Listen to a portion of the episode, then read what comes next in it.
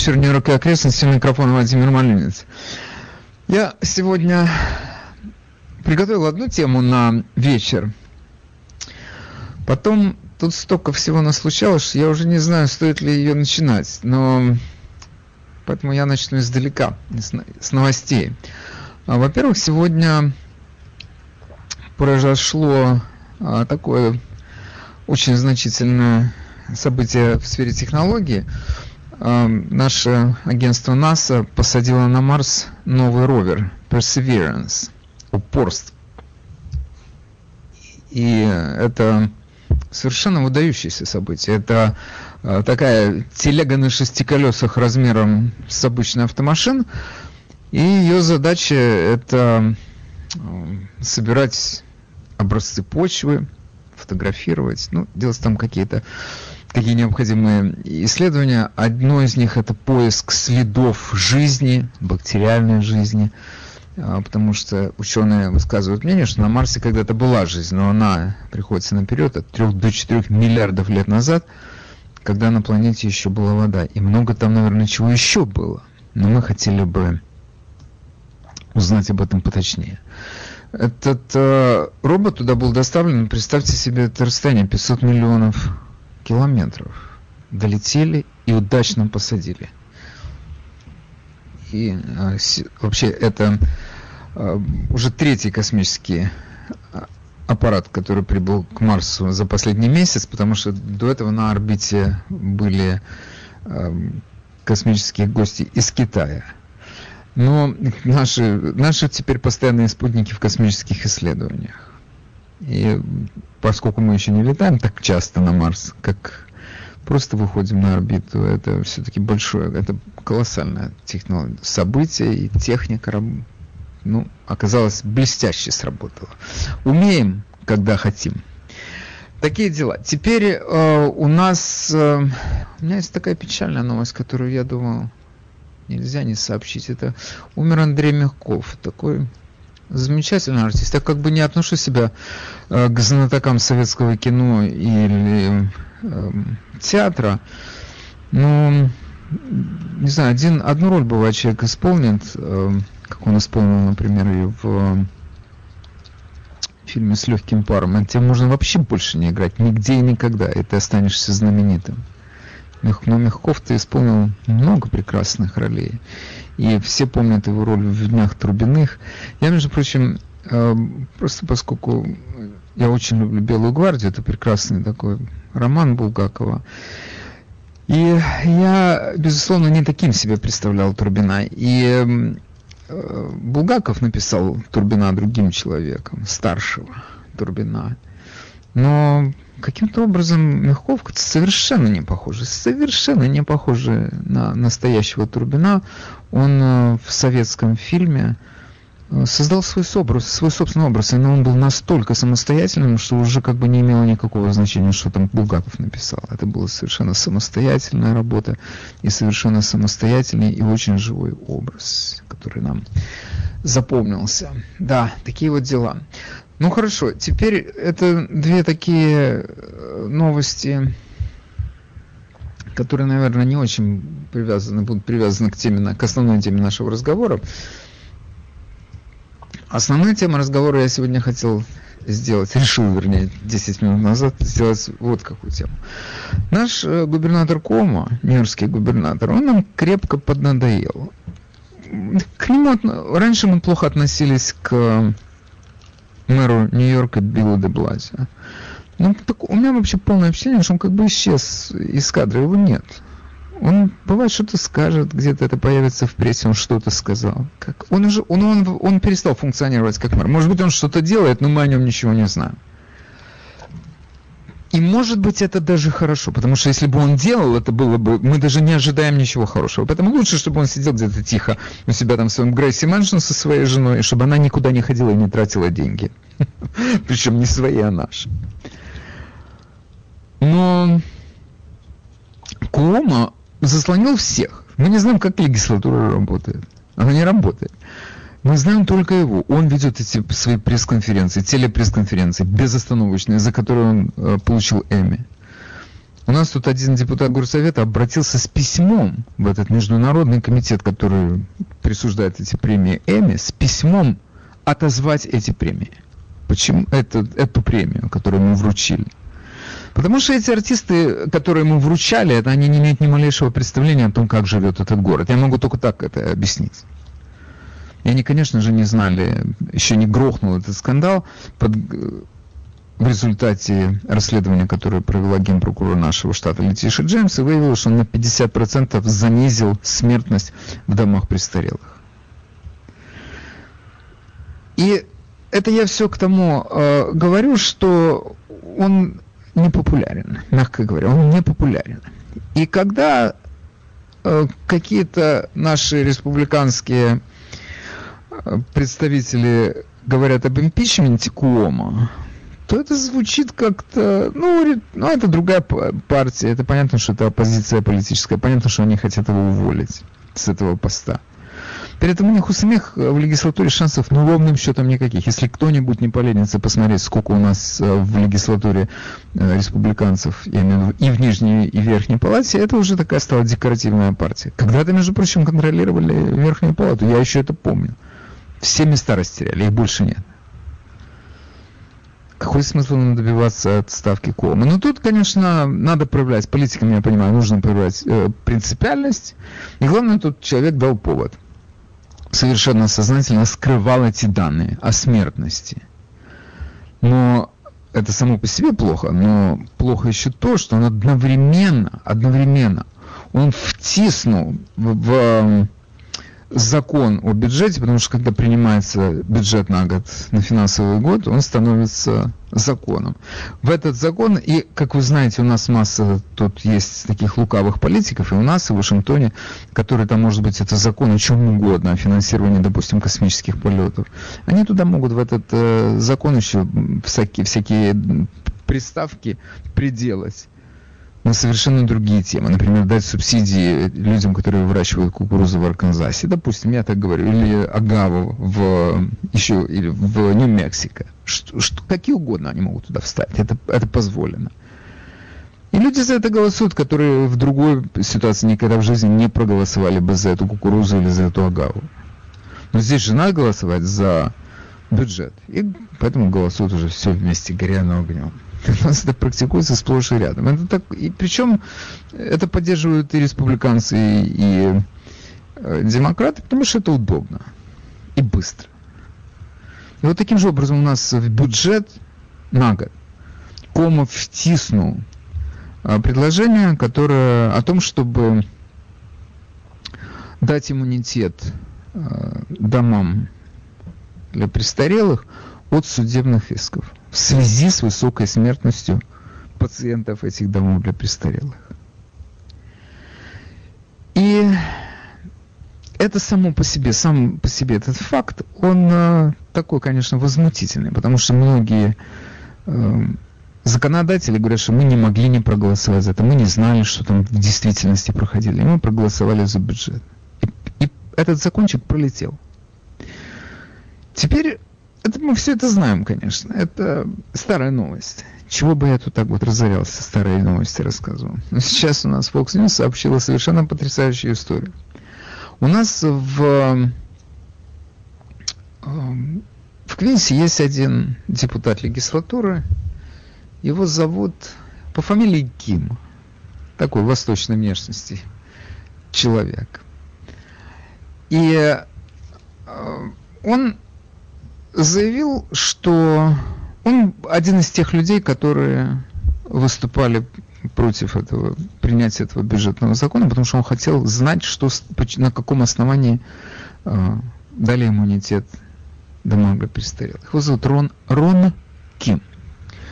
И он сейчас дал интервью Марти Маккаллан. Если вы помните, такая симпатичная женщина, которая вела свою передачу на Fox News с 7 до 8, а теперь она днем выступает. Плохо вела, ведет, теперь она днем выступает там.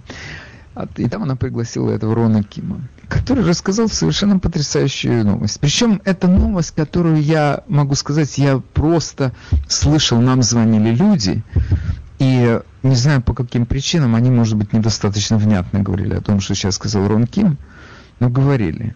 И, может быть, это даже моя вина в том, что я их не выслушал. У меня такое бывает. Я тороплюсь. Там реклама поджимает или еще какие-то дела.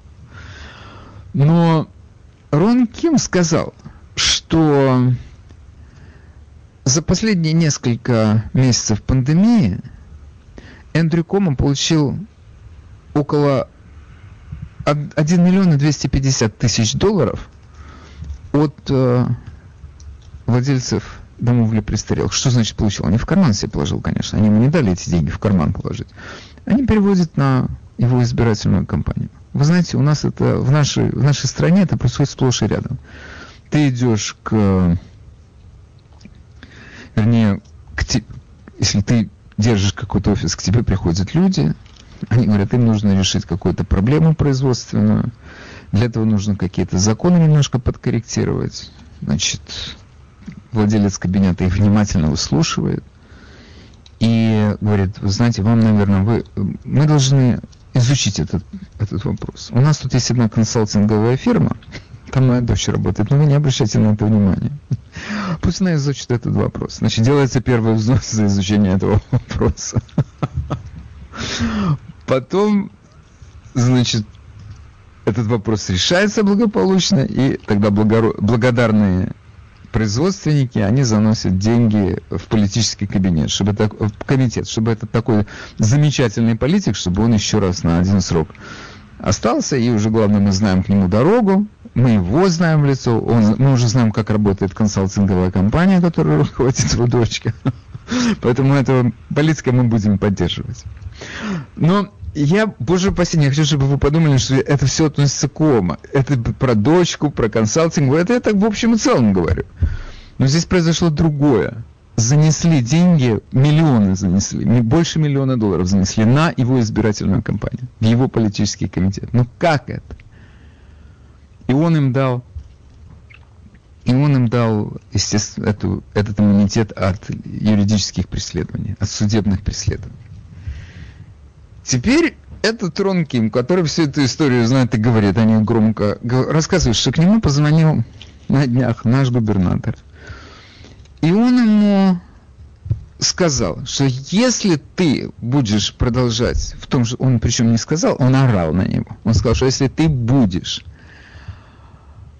в том же духе действовать, я тебя уничтожу, у тебя не будет будущего, я тебя лишу твоего места, и я лишу тебя заработков на будущее. Этот Ронки молодец, он честно сказал, что все это было вслух. Он не испугался. И мне кажется, что в таких ситуациях, как это, это единственный метод, который работает. Придавать такие вещи огласки. Меня губернатор сказал, что он мне загубит мою карьеру. Губернатор мне вслух сказал, что мне мало не покажется, и что он лишит меня э, дохода. Ну, вы можете себе представить. Теперь, значит, когда мы говорим, он э, сказал, сейчас, вы знаете, я вам просто передо мной этот текст, э, я его просто прочту прямо на, на иностранном языке я умею. И так с акцентом, конечно, таким одесским, но те, кто знает по-английски, они поймут. Значит, этот Ким сказал так, что Колман ему сказал, he can go out tomorrow, он выйдет завтра, and start telling the world about how bad of a person I am, он выйдет, э, и он, и он, и он рас, начнет рассказывать миру о том, какой я отвратительный человек. And pretty much ruin and finish my career and my livelihood. Livelihood. Sorry. Livelihood. И он pretty much, и он в общем и целом разрушит и закончит мою карьеру и ну, livelihood надо как источник дохода потерять, потеряет дохода, карьера и дохода. То есть, если он, допустим, его выгонят из легислатуры или, допустим, его не переизберут, потому что кома, допустим, поддержит кого-то другого, и там позвонит по телефону, и там в клинике скажут, знаете что, вы, конечно, можете избираться, но мы в этом году имеем лучшего кандидата, чем вы. Он таким образом может, значит, удалить из э, этой легислатуры, а то, что он сказал, что я еще разрушу вас, ваш livelihood, лишит его livelihood, finish livelihood, то есть он не может, он не сможет нигде работать, то есть я не знаю, э, какая у него профессия, но, допустим, если он устроится мойщиком вагонов в МТ, то Кома туда позвонит и скажет, не берите его. Ну как еще можно разрушить человека, как можно человека лишить доходов? Но тем не менее, это то, что произошло. Значит, у нас тут есть э,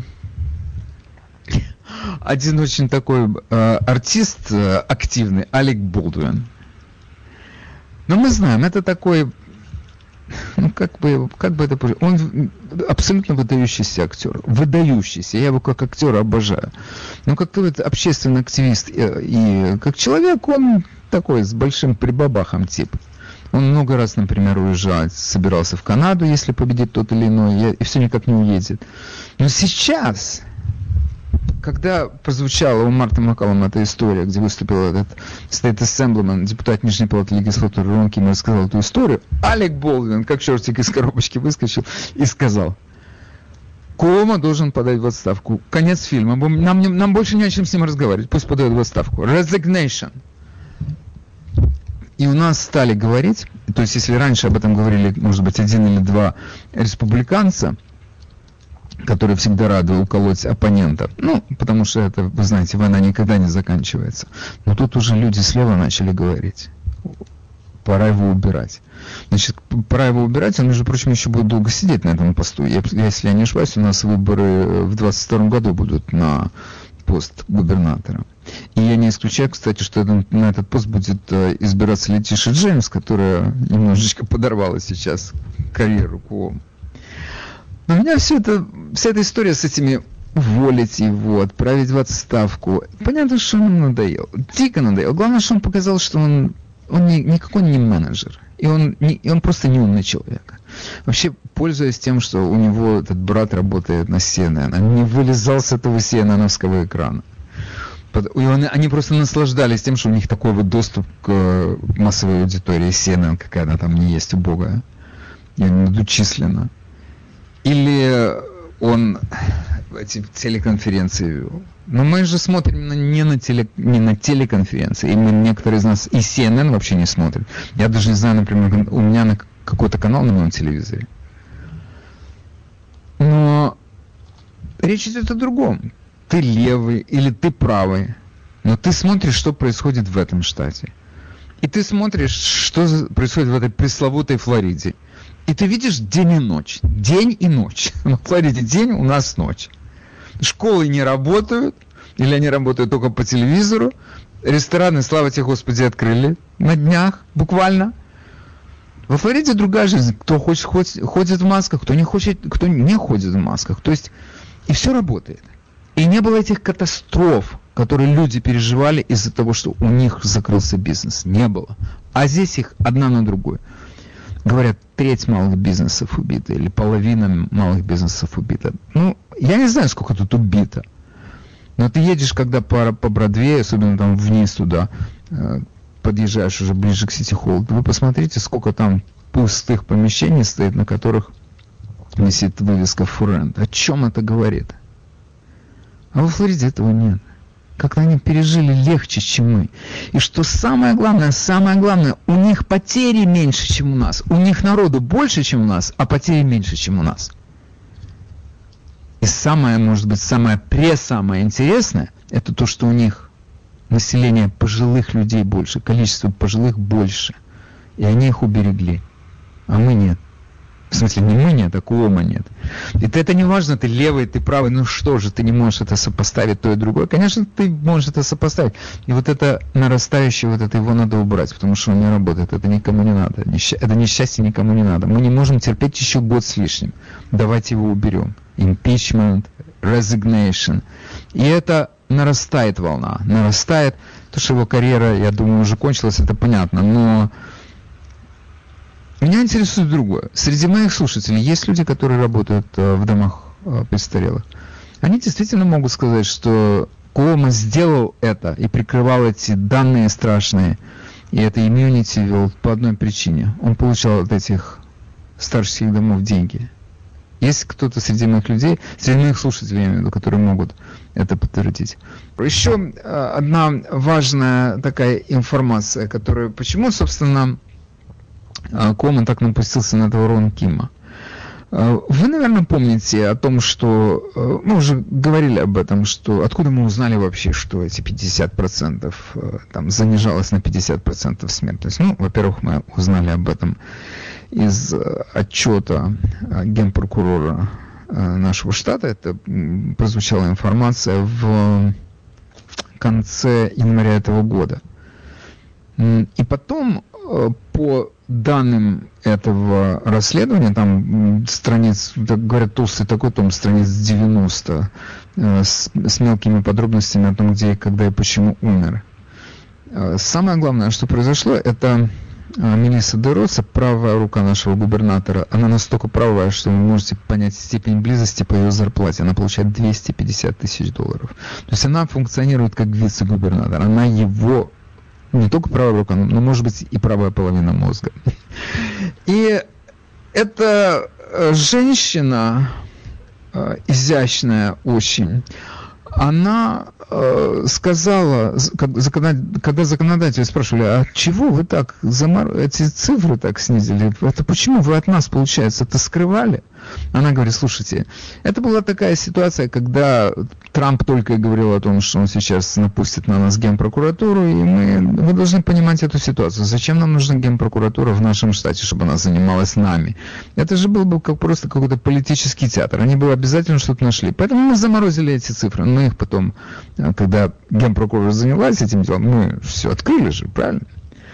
И вот в этот момент выступил этот Рон Ким. Он выслушал это все, и он, значит, заявил э, следующее. Он сказал, что когда... Он, кстати, сказал одну такую интересную деталь по поводу этого заседания, которое раньше прошло мимо меня.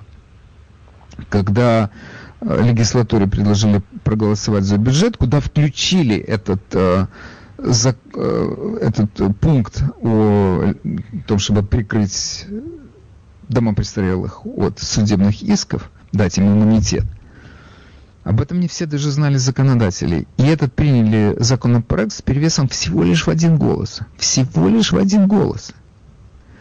И Рон Ким по этому поводу сильно возмущался. И после, и именно из-за того, что он возмущался по этому поводу, это дошло до э, Кома, и он ему тогда позвонил и сказал, ты что, ты должен сейчас вообще тут заявление написать о том, что все в порядке, а если нет, то я тебе угроблю твою жизнь такие дела. Между прочим, я вам должен сказать, что это в политике это постоянно встречается. Эти люди, которые там крутятся, они когда кого-то хотят испугать, они это говорят, я угроблю твою жизнь. Я был destroy, они говорят. Вы не поверите, мне один раз это сказал один политический деятель. Я тогда работал в в газете «Новое русское слово». Это были такие золотые дни моей жизни. Я был молод и красив. Сейчас я только красив. И они, значит, значит туда приходило много политиков, как это часто бывает в редакциях. Им уже нужен рупор, рупор был какой-то. И туда пришел один политик, я не буду называть его фамилию на всякий случай. Но с ним была шавка какая-то, которая при нем крутилась. И э, она, значит, завела со мной, тут, э, со мной какой-то разговор поскольку для меня без разницы было особо, с кем я говорю, эм, видимо, мои ответы не понравились этому персонажу. И э, когда он, он немножко грубовато со мной стал говорить, я ему также грубовато ответил. И тут же я получил вот эту вот фразу «I will destroy», он, он мне сказал. У них это, это их терминология. Я только посмеялся тогда, думаю, как ты меня можешь уничтожить? Что, больной? Как меня отсюда могут выгнать, если я столько пишу? Я как Стахановец писал. Одним словом, это... Я к чему это? Я не хочу отвлекаться от нашей темы, но что еще сказал? Это очень важно, то, что сказал этот uh, Рон Ким. Он говорит, что 60, 65% всех домов престарелых в нашем штате это for profit, это коммерческие предприятия. И у них есть простые показатели успеха. А это количество людей, которые они обслуживают, количество пациентов. Поэтому они были счастливы принимать этих ребят, больных и полубольных, из больниц, потому что это увеличивало их показатели, и это увеличивало их доход. Вот о чем идет речь.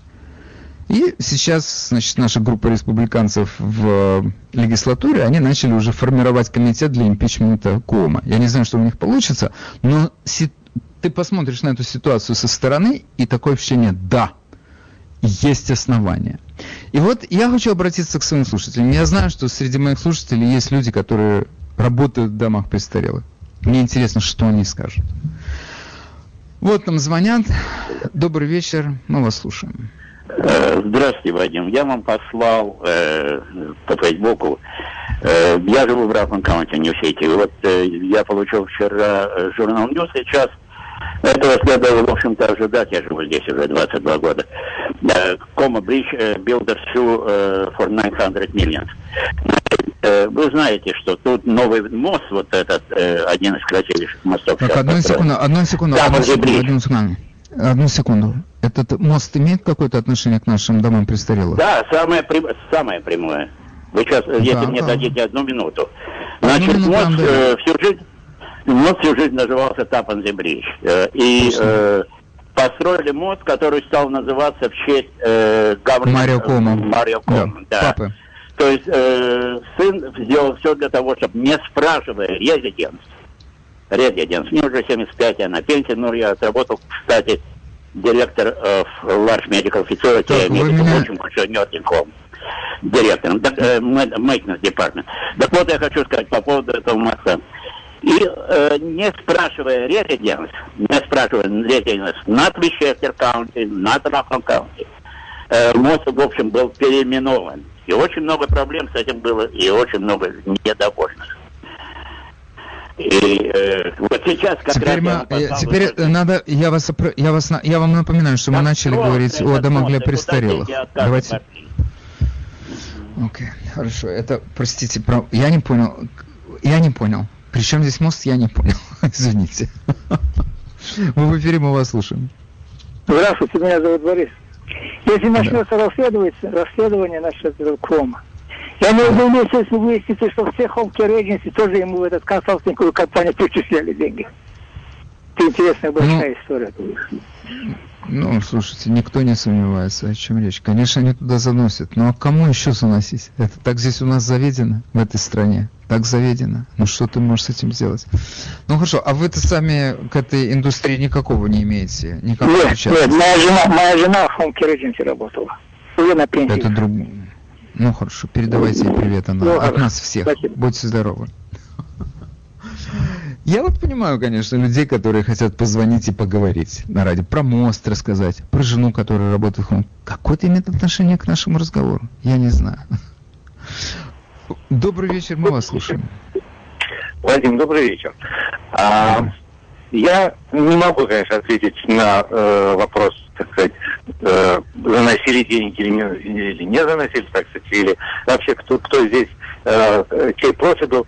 Единственное, что я знаю, я врач сам, и вот имею дело э, с больными, mm-hmm. nursing home. Да. Nursing э, домам было невыгодно, чтобы у них больные умирали. Понимаете, nursing э, дома, они... Это их... У них есть показатели. Пока живой, у них есть показатели. Живой, правильно, но пока живой пациент, им идут деньги там, с Медикера, Medicaid и так далее. Как этого пациента нет, этих денег нет, они теряют. Поэтому им невыгодно было, э, в общем, этот процесс, чтобы или, или они не понимали, или это было, так сказать, законодательно, чтобы эти больных принимали. Но э, любой нормальный медицинский человек с медицинским образованием, он должен был понять, что этого нельзя было делать. Понимаете? И, и, и, и, и администрации Носинкомов это было невыгодно. Поэтому я, я вот не понимаю, как это все происходило, если честно. Вы говорите, что им было невыгодно принимать больных из э, больницы? Их, их, из госпиталя, больных, так сказать, с, еще не с, с, с, с переносчиками да. короны, принимать да. в носе, там им было невыгодно. Так они, не знали, они понимали, что это, что это больные. Я не... да, я не уверен, что они это понимали. Ведь тогда то, что происходило, это было, это был хаос. Что они там могли понимать? Понимаете, в, в наших домах э, есть э, масса медицины, есть медсестры, есть, есть infection control человек, есть врачи и так далее. То есть а, то, что это, так сказать, то, что это было не абсолютно медицински, говоря уже этически и так далее, медицински неправильно, это было э, абсолютно ясно. Понимаете? Uh-huh. Uh-huh. И почему они это делали? Ну, может быть, потом они, э, то, что они стали заносить деньги, или я не знаю, когда они там стали заносить. Э, я думаю, что они все время заносят. Вы, я не, не сомневаюсь, они все время заносят. Ну, я думаю, что да. Это да. А Хорошо, вот спасибо а вам вот большое. Да, пожалуйста. Спасибо, доктор. Спасибо. Спасибо, спасибо Будьте здоровы. Угу. Добрый вечер, вы в эфире, мы вам слушаем. Добрый вечер. Мы вас слушаем. Вы знаете, то, что сейчас происходит в стране, это вообще тихий ужас. Я не хочу защищать Кома. Но то, что было, вы помните, по 20 тысяч в день умирало в госпитале, не могли вместить всех людей. И то, что делал могли. Кома, это могли. правильно. Потому что он не посылал людей на улицу. Не, он не, посылал не их в нерсинг, вы, нерсинг-хом. Вы говорите глупости. Простите меня, но вы говорите глупости. Я вам объясню, в каком месте вы ошибаетесь. Вы когда сказали, что их некуда было девать, он их не мог, он их не мог посылать на улицу, я вам хочу напомнить, что он оставил пустой Джавид-центр, и он оставил пароход пустой. И он мог туда посылать, а он посылал в Nursing Homes. Вы просто говорите. Вы в эфире, мы вас слушаем, говорите, пожалуйста. Добрый вечер, Вадим. Действительно, огромный корабль с квалифицированными специалистами по борьбе с э, заразными заболеваниями да. стоял на причале здесь, но руководство города и штата игнорировали то, что Трамп послал нам помощь. Игнорировали. Поэтому одна из причин того, что 15 тысяч пожилых людей ушли с этим COVID-19 в прошлом году, висит на Коомо. Ну и на руководстве города тоже. Спасибо. Будьте здоровы. Спасибо вам. А, добрый вечер, мы вас слушаем. Я хотел обратить внимание на то, что э, в Норсингхомах есть реабилитационный центр, совмещенный с э, Норсингхомом. И э, традиционно из госпиталя направляют через некоторое время либо домой, либо в реабилитационный центр. Очевидно, система не предусматривала то, что э, из госпиталя направляются не просто недолеченные больные, которые надо долечивать, а э, больные инфекционной тяжелым, тяжелой болезнью. Ну хорошо. Ну это понятно. Это понятно. Спасибо вам. Э, добрый вечер, мы вас слушаем. Э, извините, Владимир, но вы не совсем правы. Видимо, э, вы не совсем понимаете работу. Я проработал там 10 лет, работал в менеджмент, менеджмент став. И большой очень. Нерсинг это громадный бизнес.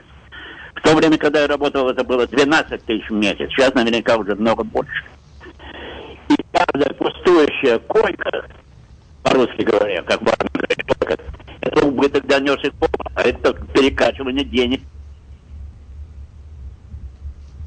Э, простите, вас очень плохо слышно. Это, в смысле, вообще не слышно. Плохо слышно, это я не точно выразился.